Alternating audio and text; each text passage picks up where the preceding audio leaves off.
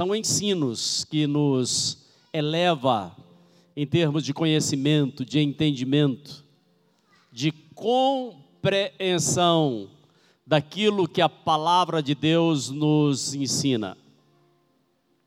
Sabe, querido, você e eu, nós nascemos para sermos frutíferos. Está lá no caderno de Gênesis, capítulo 1, Deus diz assim: cresça, frutificai, enchei a terra. Então, é natural que a gente cresça, é natural que a gente melhore, é natural que a gente produza frutos, frutos. Se você não for frutífero, tem alguma coisa de equivocada na sua vida. Nós nascemos para sermos frutíferos. Você é frutífero, irmão. Irmã, você é frutífera, porque Deus deu essa ordem. Deus colocou uma ordem, assim como um dia o Senhor colocou uma ordem numa semente Deus deu a ordem à semente que quando ela é jogada na terra, ela é obrigada pela ordem dada pelo Criador, ela tem que nascer, ela tem que brotar. Só se ela estiver doente para ela não brotar. E a terra precisa fazer com que ela cresça, com que ela produza frutos, produza frutos. Quando nós olhamos, amados, para o povo de Israel, para o povo judeu, sabemos que é uma população mundial muito pequena. Sabia que são cerca de 14 milhões de judeus no mundo inteiro? 14 milhões é pouco demais. Só o Brasil tem 210 milhões de pessoas. O povo judeu no mundo inteiro são 14 milhões de pessoas. Mas sabia que a nação mais rica da face da terra onde eles estão, no Brasil, na América, na Europa, na África, em todos os lugares, em todos os lugares, eles são um povo abençoado, um povo próspero. E nós perguntamos por quê? Pergunta para mim, por quê? Porque eles seguem os princípios da palavra de Deus. Eles seguem o princípio da Torá. Sabemos que eles, a maioria ainda não confessou Jesus como Senhor e Salvador, mas existe um propósito nisso também. Mas eles seguem os princípios da palavra de Deus. Veja bem, hoje nós vamos uh, continuar aquilo que nós falamos ontem. Nós demos alguns passos ontem, hoje nós vamos tentar fechar esse tema porque amanhã nós pretendemos fazer um ato profético aqui nesse lugar, sendo o último dia da nossa da nossa campanha, da nossa campanha, das nossas primícias que estão sendo apresentadas diante do Senhor.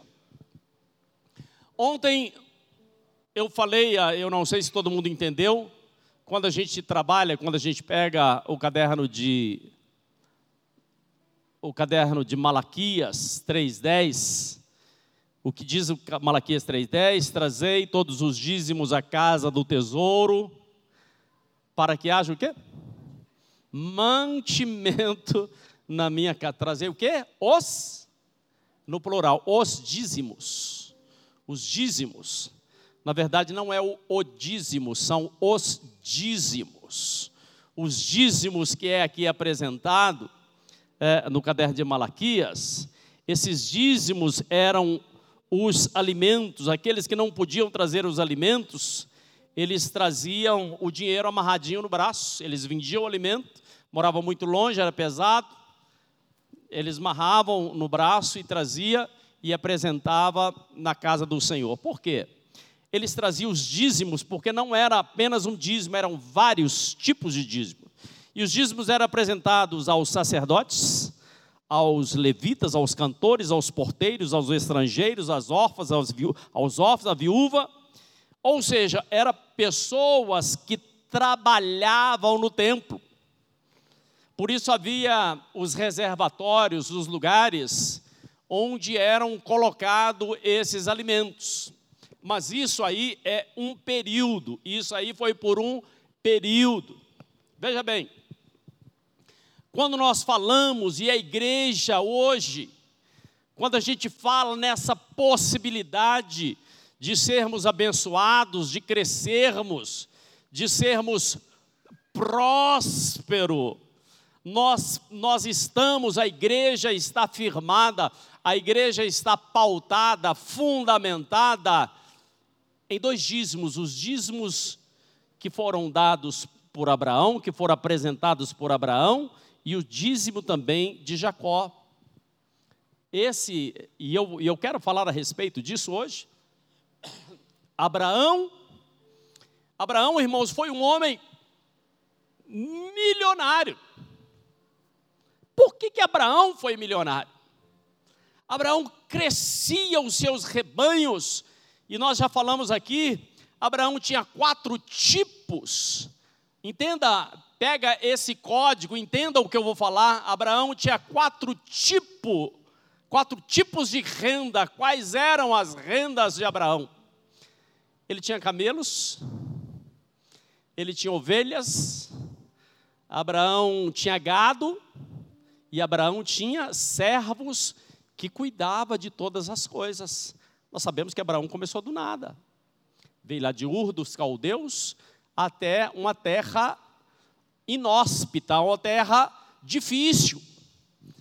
Acontece que Deus estava com Abraão. E Deus abençoou Abraão de tal forma. Por que, que ele tinha quatro tipos de fontes de renda? Porque quando a ovelha não estava dando cria, o camelo estava dando cria. Quando o camelo não estava dando cria, o gado estava dando cria. E os servos? Os servos estavam cuidando, ele não dava conta de cuidar de tudo. Os servos, os servos estavam cuidando de todas as coisas. Guarde isso no seu coração. Você precisa, na verdade, buscar na sua vida a ter, no mínimo, quatro fontes. Quatro fontes. Guarde isso aí no seu coração, irmão.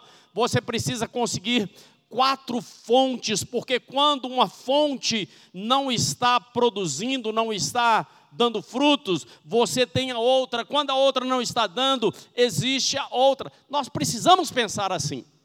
Nós precisamos ter essa mentalidade, termos esse entendimento. Por que, que eram quatro? Porque existem quatro estações. Deus fez assim, queridos. Existem quatro estações. Quando uma estação não está produzindo milho, a outra está produzindo arroz. Quando a outra não está produzindo arroz, a outra está produzindo feijão. Ou seja, e a outra está produzindo trigo, enfim. É? Uma estação é o tempo que produz a goiaba, outra é que produz a manga, outra é que produz o abacate, outra estação. Nós precisamos estar atentos àquilo que Deus nos apresenta aquilo que Deus nos ensina. E Abraão é, está no caderno de Gênesis, eu gostaria que a gente estivesse olhando, o caderno de Gênesis, capítulo 14, verso. Uh, Gênesis 14, eu vou ler a partir do verso 18. Diz que então Melquisedeque. Ah, eu vou ler um pouquinho antes. Vou ler um pouquinho antes. Vou ler verso 17. Gênesis 14, 17. Após voltar Abraão da sua vitória sobre Kedolaomer e sobre os reis que estavam com ele, saíram-lhe ao encontro o rei de Sodoma no vale de Savé, que é o vale do rei. Então Melquisedeque, rei de Salém, o rei do Altíssimo, trouxe pão e vinho e abençoou Abraão, dizendo: Bendito seja Abraão pelo Deus Altíssimo que criou os céus e a terra. Louvado seja o Deus Altíssimo que entregou os teus inimigos nas suas mãos. Então Abraão lhe entregou o dízimo, o dízimo de tudo. Deixa eu falar para os irmãos. Preste atenção. Antes de tudo isso, o sobrinho de Abraão, que era Ló, contendeu, se rebeliou contra os pastores de Abraão. Os pastores de Ló criaram um problema contra os pastores de Abraão. E o sobrinho de Abraão foi embora. foram embora para algumas cidades, havia algumas cidades-estados. Eram, eram cidades, cidade que era na verdade estado, uma pequena cidade que tinha lá o rei, ah, próximo ao Mar Morto. E, e dentro daquelas pessoas, aquelas, aquelas cidades-estados que haviam perto do Mar Morto, cinco daquelas cidades, eles pagavam tributos para outras cidades que outrora havia conquistado. Eles pagavam o tributo. Só que Ló, Ló saiu de perto de Abraão e foi para Sodoma, que é uma dessas cidades. E o que que Ló, Ló, o que que ele fez junto com Abraão? Abraão abençoou a vida de Ló. Ló era abençoado por causa de Abraão. Ele era sobrinho de Abraão. Acontece que ele se rebelou contra Abraão e ele foi para junto daquelas cidades. Então houve uma guerra, uma peleja de quatro cidades contra cinco cidades. E Abraão lutou. Por que, que houve essa peleja? Porque aquelas cinco cidades que pagavam tributos aquelas lá. Ló chegou lá e Ló criou uma rebelião naquele lugar. As pessoas que criam rebelião, che chega lá na empresa, né, irmão? Rapidinho, conversa com um, conversa com outro, e a pouco azeda o, as demais pessoas. Aqueles que provocam rebelião muitas vezes chegam na igreja e falam uma coisinha com um, uma coisinha com outro, outra coisinha com outro. O que, que acontece? Gera-se uma rebelião. E foi o que Ló fez. Acontece que Abraão, que era tio de Ló, que havia enriquecido a Ló, Abraão luta, batalha e vence, e vence aquelas cinco cidades. E quando eles venciam, eles pegavam os despojos, ou seja, o ouro, a prata, muitas vezes eles pegavam aquelas pessoas como escravos e traziam, eram as riquezas que eles tinham, eram os despojos. Acontece, queridos, eu gostaria que você entendesse que Abraão, ele, ele não ficou com aqueles despojos daqueles reis, mas ele ficou com os despojos, sabe de quem? De Ló. E Abraão, ele quando ele quando ele pega aqueles despojos, ou seja, aquelas riquezas, ele tinha um entendimento, ele seguia um princípio. Uma das coisas mais poderosas que existem na vida de alguém se chama princípio. Um princípio poderoso.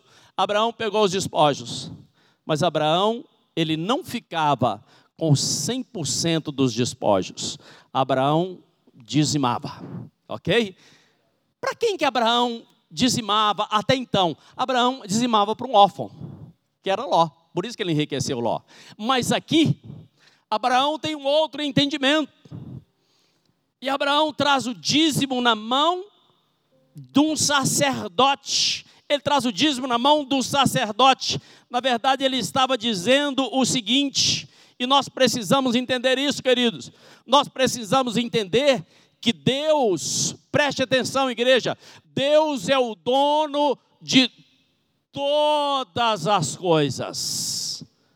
Eu não, não tenho nada, você não tem nada. Deus é o proprietário. Nós precisamos entender esse negócio.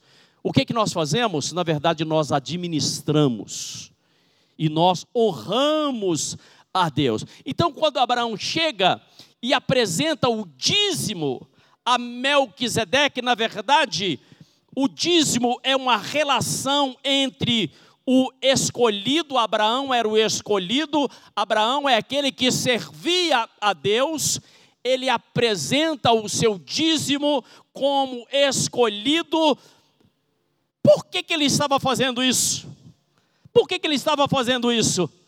ele estava dando uma resposta de gratidão. Ele estava dizendo assim: olha, preste atenção, igreja, isso é algo precioso para a sua vida inteira. Ele estava dizendo assim: eu ganhei essa batalha porque Deus me ajudou. E porque Deus me ajudou, eu vou devolver essa parte para Deus. Vocês entenderam o que eu falei?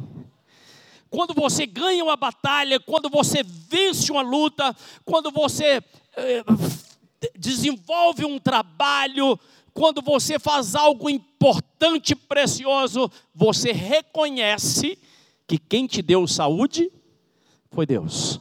Você reconhece quem te deu a inteligência Deus. Você reconhece que Deus é o dono que está no controle de todas as coisas.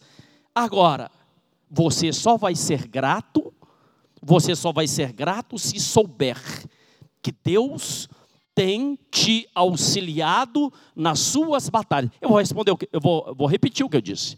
Alguém só é grato quando ele sabe que Deus é aquele que concedeu as batalhas na sua mão. Eu sei que é Deus que está me dando. Eu sei que é Deus quem está me abençoando. E porque Abraão, isso é, isso é fantástico, porque Abraão, ele, ele apresenta o, o seu dízimo ao sacerdote, chamado Melquisedeque, que é o homem que representa o próprio Jesus. Melquisedeque não tem genealogia. Melquisedeque é alguém que aparece, é o rei de Salém, né? é o rei, é um homem que representava o próprio Deus. E a, a partir daquele momento que ele apresenta pela primeira vez o seu dízimo, ou parte daquilo que ele ganhara, que ele apresenta para o sacerdote, você vai ver no, no, no capítulo de número 15 de Gênesis, que a partir daí ele próprio teve a autoridade de começar a sacrificar até mesmo, até mesmo animais. Até então ele não sacrificava, ele nunca tinha matado animais. Então Abraão, preste atenção: Abraão é o eleito, Melquisedeque, o sacerdote. Abraão, o eleito, Melquisedeque é o sacerdote. Ou seja, quando Abraão apresenta a Melquisedeque, Abraão está debaixo da cobertura do ministério de Melquisedeque. Ele fez algo que ele passou a estar debaixo da, da, da autoridade de Melquisedeque. Preste atenção, é uma unção de autoridade que foi estendido, é uma unção de reino. Sabe por quê, querido? Porque o reino de Deus, ele sempre existiu. Quando Jesus vem à terra, ele anuncia: Eis que é chegado o reino de Deus. Mas o reino de Deus sempre existiu, o reino de Deus sempre fez parte. Então, querido, entenda isso: o reino já existia antes e o reino que estava sobre Melquisedeque, a autoridade que estava sobre Melquisedeque, ela vem, ela, ela é implantada, ela é colocada sobre a vida de Abraão. Ele passou a ter um DNA diferente. Você sabia que nós estamos tendo, nós estamos buscando, nós queremos ter o DNA do reino de Deus, ter o DNA do reino de Deus, porque o reino de Deus, ele tem uma linguagem própria. O reino de Deus tem um dialeto. Não é aquele que vive no reino de Deus, não cabe qualquer palavra na boca dele. Vocês estão me ouvindo? Não cabe qualquer palavra na boca dele, porque ele carrega dentro dele o reino de Deus. Ele tem uma expressão diferente ele, ele, ele, vive de forma diferente, porque existe algo diferente. Querido, entenda isso: existe algo diferente na vida daquele que vive o reino de Deus. Então, a sua linguagem, igreja, ouça-me, a sua linguagem, a forma que você vive, a forma que você vem à casa do Senhor, define que você pertence a um reino, você pertence a um povo. E Deus, ontem eu disse isso, vou repetir. Deus opera, Deus age, Deus realiza sobre duas unções, duas palavras. A primeira delas, reconhecimento. A segunda, honra. O que é o reconhecimento? Preste atenção. Reconhecimento é identificar algo. Reconhecimento é quando você distingue uma coisa da outra. Reconhecimento é quando você confirma algo na sua vida. É quando você, quando você ah, observa e vê que aquilo que está sendo falado é algo autêntico. As coisas de Deus, elas são autênticas. As coisas de Deus nos leva a um entendimento que nós somos ilimitados diante de Deus, que Deus quer trazer um crescimento ilimitado para a sua vida, querido. Preste atenção nisso. Não, não, não seja preguiçoso. Tem pessoas que são preguiçosas. Tem pessoas que não querem aprender. Tem pessoas que não se importam, mas Deus quer que você cresça, Deus quer que você melhore, Deus quer que da sua vida jorre uma verdadeira fonte. Será que você ouviu o que eu disse? Deus quer que você seja uma fonte de água viva. Por isso que quando nós falamos de dízimo, dízimo ele é apresentado ao sacerdote. Foi assim que Abraão fez. Então só dizima quem tem honra. Onde eu dizimo, onde eu sou alimentado, onde eu tenho gratidão. Então, o dízimo é a relação do homem eleito com o sacerdote que faz esse que faz essa ponte com Deus. E porque Deus se agrada, porque é um mandamento dele, ele começa a abençoar. Esses dias atrás eu vi um documentário maravilhoso do pessoal da Colgate, é Colgate, não é? É da Colgate, aquele, aquele irmão lá que, que desde que abriu a, a Colgate há, há muitos anos atrás, ele fez um propósito de dizimar o contrário dizima 90% e fica com 10%. Né? Isso há, há, há muitos anos, há muitos anos. E essa empresa que era de um menino que veio da roça, simples, ela cresceu, ela expandiu. Por que, que ela cresceu? Por que, que ela expandiu? Porque, era um, porque o menino era um bom comerciante? Sim, ele era um bom comerciante, mas não é só por isso, é porque Deus estava na vida dele. Quando Deus está na sua vida, quando Deus entra na sua vida, Deus te abençoa. Ponto e pronto. Então, querido, entenda isso. Abraão, vamos lá, vamos voltar. Eu quero que você entenda bem isso. Abraão foi anterior à lei de Moisés. Moisés está aqui, Abraão está aqui, está no início. Depois de Abraão, veio Isaac e veio Jacó. Ontem nós falamos sobre Jacó e Esaú. Está lembrado que nós falamos ontem? Jacó nos diz o caderno de Gênesis, capítulo de número 33. Gênesis 33, verso 1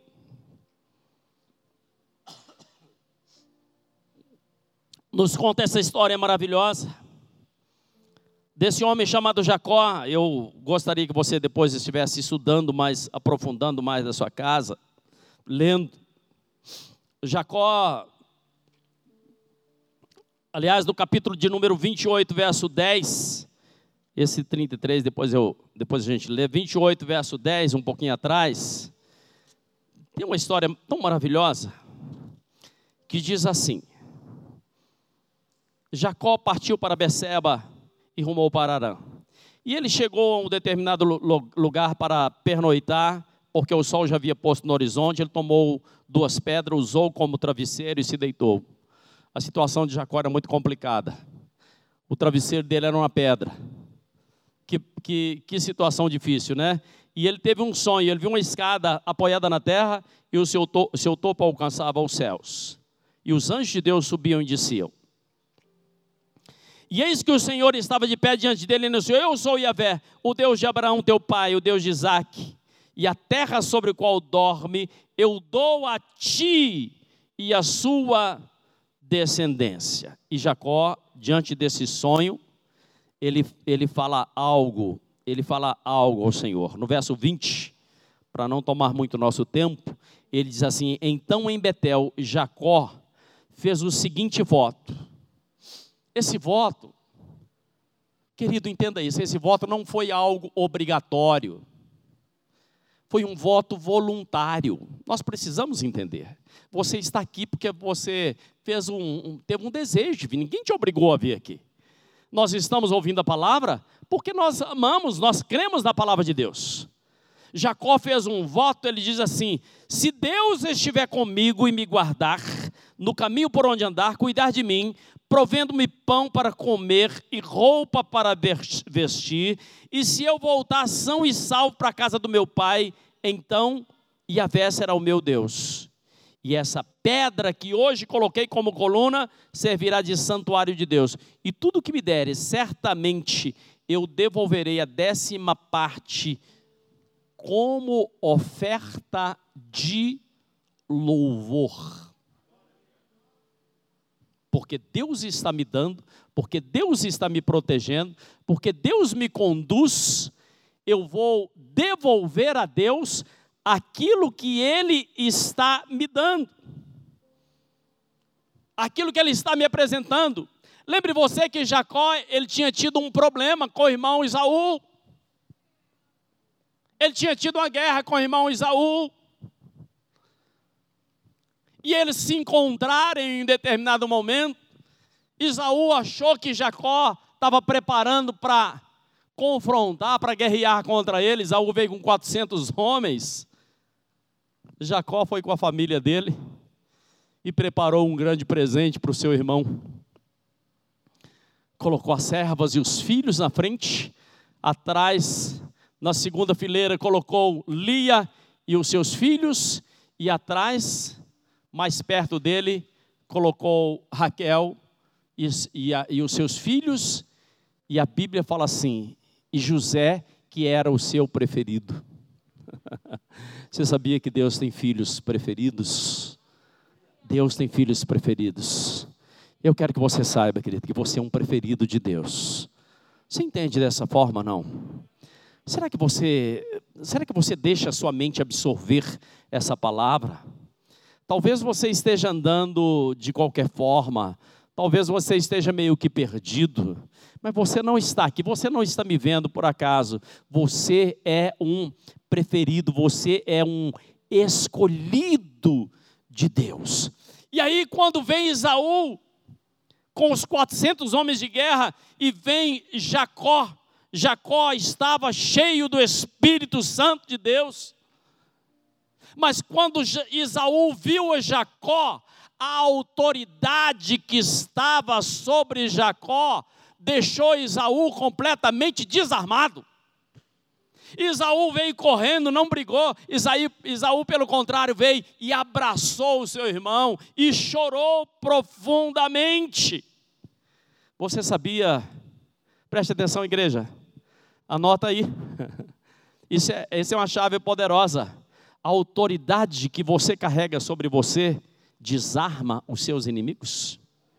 Ouviu o que eu falei ou não? A autoridade de Deus que você carrega sobre a sua vida desarma os seus inimigos. Por isso que nós andamos na presença do Senhor. Por isso que nós estamos aprendendo as coisas preciosas que Deus tem para cada um de nós. Por isso que nós estamos aprendendo a diferenciar, a ter o entendimento de como nós precisamos andar, de que forma Deus nos ensina, de que forma Deus nos instrui. Acontece, eu vou dar uma, uma acelerada, porque o nosso tempo é um pouco curto. Por que que Abraão Por que que Abraão apresentava diante de Deus uma parte daquilo que ele ganhava? Sabe por quê, queridos? Porque existe uma parte na nossa vida que precisa ser consagrado ao Senhor. Quando nós consagramos, quando nós consagramos a raiz de uma planta, até o fruto, diz a palavra de Deus em Coríntios, até o fruto é santificado. Quando nós consagramos a raiz. Mas coisas consagradas, as coisas consagradas, elas pertencem ao Senhor. Elas, elas são de Deus.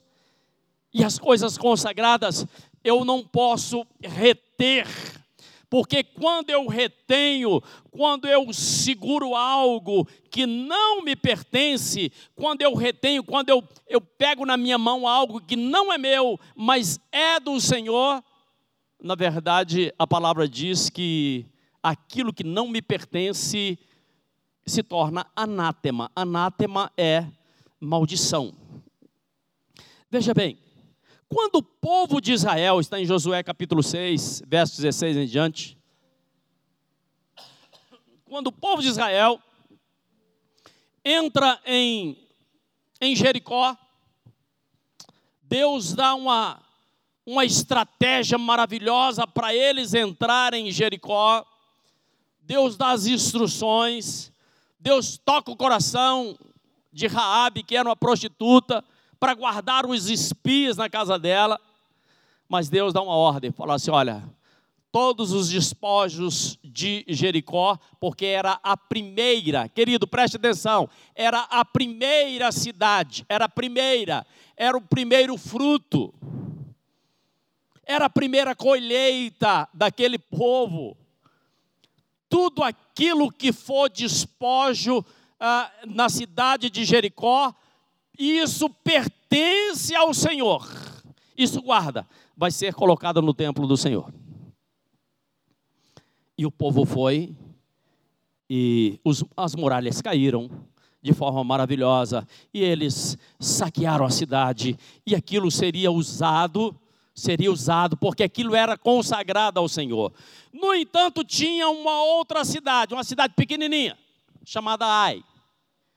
E essa cidade o povo de Israel falou assim: ah, a cidade é pequena, nós vamos tirar de letra, nem precisa de todo mundo, porque nós vamos ganhar a batalha.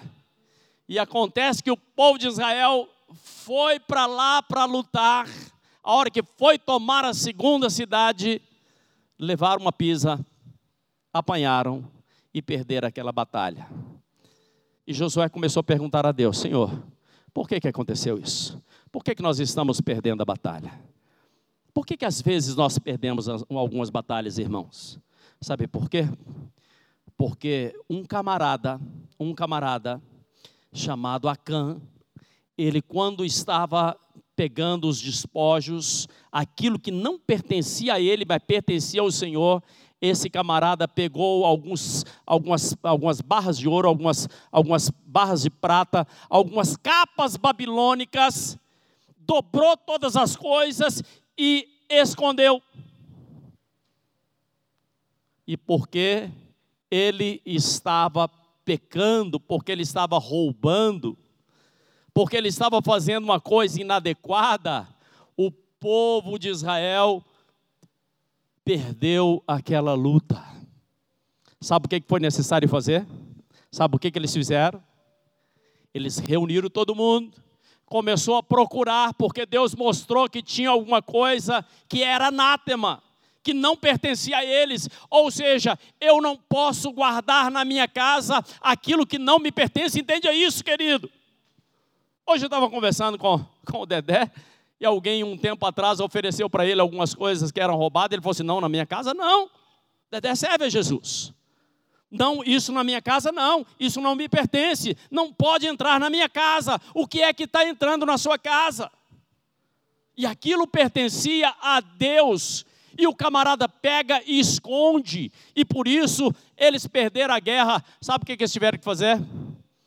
Apedrejaram Acã, apedrejar os seus bois, apedrejar os seus filhos, apedrejar a sua família, exterminaram, porque ele estava contaminando, ele estava destruindo, ele estava quebrando um princípio, ele estava retendo aquilo que não pertence, que não pertencia a ele. Por isso que Abraão entendia, ele dizia assim: o dízimo não pode ficar na minha casa, ele precisa ser devolvido ao Senhor. Então, guardar na sua casa, entenda isso, querida, anote, por favor. Guardar na sua casa algo que não te pertence, algo que não é seu, isso se chama obra de iniquidade. Se chama obra de iniquidade eu quero avançar só mais um pouquinho e entender como, para que você entenda como o inferno atua. Como você dá legalidade para o devorador. Como você dá legalidade para, para as forças do inferno. O caderno de Joel explica de forma muito, uh, muito, muito maravilhosa, o caderno de Joel, nos fala de quatro tipos de gafanhotos. Quatro tipos de gafanhoto. Irmão, gafanhoto é um bicho terrível. O caderno de Joel fala de um gafanhoto que é um migrador, que pula de um lugar para outro, que na mesma hora que está aqui, já está lá na frente, já está na cidade. Mas o que o migrador não destruiu, diz que o cortador veio e destruiu. Sabe aquele bichinho terrível, aquela nuvem de gafanhoto, que representa aqui, no caderno de Joel, representa o próprio demônio. Ele veio e cortou. O que o cortador não, não acabou, veio o devorador. E por último veio o destruidor. Então, preste atenção, queridos. Existem nas Escrituras e nós sabemos no reino espiritual que o inimigo, ele ataca de diversas formas. Ele vai destruindo. Você pergunta, meu Deus, como é que pode? Eu até ganhei bem, eu até tive um bom resultado, mas o meu dinheiro evaporou, sumiu. O que está acontecendo? O gafanhoto passou por lá trouxe uma doença, trouxe uma enfermidade, trouxe um mal, trouxe um mal. O diabo se levantou contra você de tal forma que veio para destruir. São os gafanhotos do inferno. Vamos, vamos pensar na palavra. Vamos ligar o Antigo com o Novo Testamento. Houve um homem chamado João Batista que anunciou a vinda de Jesus. João Batista era filho de quem? De quem que ele era filho? Zacarias. O que que Zacarias era? Sacerdote. Zacarias era sacerdote. O que que João Batista comia? Gafanhoto o sacerdote, o filho do sacerdote, que acabava, mastigava, colocava fim no gafanhoto. Por isso que nós precisamos entender as coisas do reino, querido. Nós precisamos entender o que Deus está fazendo, o que Deus está falando, o que Deus está nos ensinando, o que o Senhor está nos instruindo. Instruindo de que forma? Instruindo através da palavra dele, instruindo através da palavra dele. Por isso, igreja, que muitas vezes Deus nos leva ao deserto. Muitas vezes Deus te leva ao deserto. Por que, que Deus te leva ao deserto? Porque Deus é ruim para com você? Não. Deus fez isso com o povo de Israel. Por que, que Deus levou o povo de Israel ao deserto? Para provar o que eles tinham no seu coração. Deus quer provar o que existe no seu coração. Deus quer saber o que é que habita no seu coração. Se habita no seu coração o espírito de miséria, o espírito que retém as bênçãos, o espírito que anula a graça de Deus. Deus quer que você esteja abrindo, rasgando o seu coração, para que esse mal seja destruído, para que você cresça, para que você melhore. Porque preste atenção, e eu vou terminar. Deus nos leva ao deserto. Todos nós já passamos, de alguma forma, passamos, estamos passando, ou haveremos de passar por um deserto. Agora, quando você percebe que esse deserto está se prolongando demais, porque tem um tempo de passar pelo deserto, não é a vida inteira. Você não vai viver, fala para o seu irmão do lado, você não vai ficar a vida inteira no deserto, querido. Deserto não foi feito para passar a vida inteira. Alguns levam 40 anos, outros levam 10. Jesus ficou 40 dias. Então o deserto não foi feito para você ficar a vida inteira. Agora, se você percebe que esse deserto está se prolongando, está demorando, e parece que não acaba, e parece que não acaba, e parece que não acaba, o problema não está em Deus. O problema está em você. E você precisa de olhar para o seu coração. Você precisa fazer uma reflexão de vida. Você precisa pedir clareza ao Espírito Santo para que ele venha te instruir, te orientar. O que é que está acontecendo na sua vida? O que é que está se passando na sua vida? Seja sincero com você próprio. Veja o que está ocorrendo na sua vida. Sabe por quê? Querido, eu quero que você entenda em nome de Jesus. Eu quero que você entenda que Deus quer te dar crescimento. Deus quer te dar crescimento. Ah, mas está acontecendo pandemia, não interessa. Não interessa. Quando Noé estava no, na arca, e tempestade, e tempestade, e vendaval, e tempestade, Quanto mais chovia, mais a arca de Noé subia. É assim na vida de um homem e de uma mulher de Deus. Deus quer que você cresça. Será que você entende isso, querido? Deus quer que você cresça. E existem muita coisa a ser feita. Deus quer que você melhore a cada dia. Deus quer que você prospere em todos os sentidos. Em nome de Jesus. Em nome de Jesus. Eu quero orar por você, mas amanhã que é as primícias do dia do mês de dezembro, nós estaremos aqui orando, encerrando a nossa campanha e profetizando sobre a sua vida. Eu vou falar para você amanhã sobre atos proféticos. O que é um ato profético? O que é que Deus vai realizar na sua vida através de um ato profético? Tudo bem, queridos? Feche seus olhos onde você está. Pai, a tua palavra foi pregada e ela não vai voltar vazia ela está cumprindo um propósito, um objetivo para o qual ela foi lançada. Tome essa vida em tuas mãos, Pai. Esse homem, essa mulher, muito obrigado, Senhor, pelo pão da tua palavra que nos alimenta, que nos abençoa, que nos traz entendimento, Pai.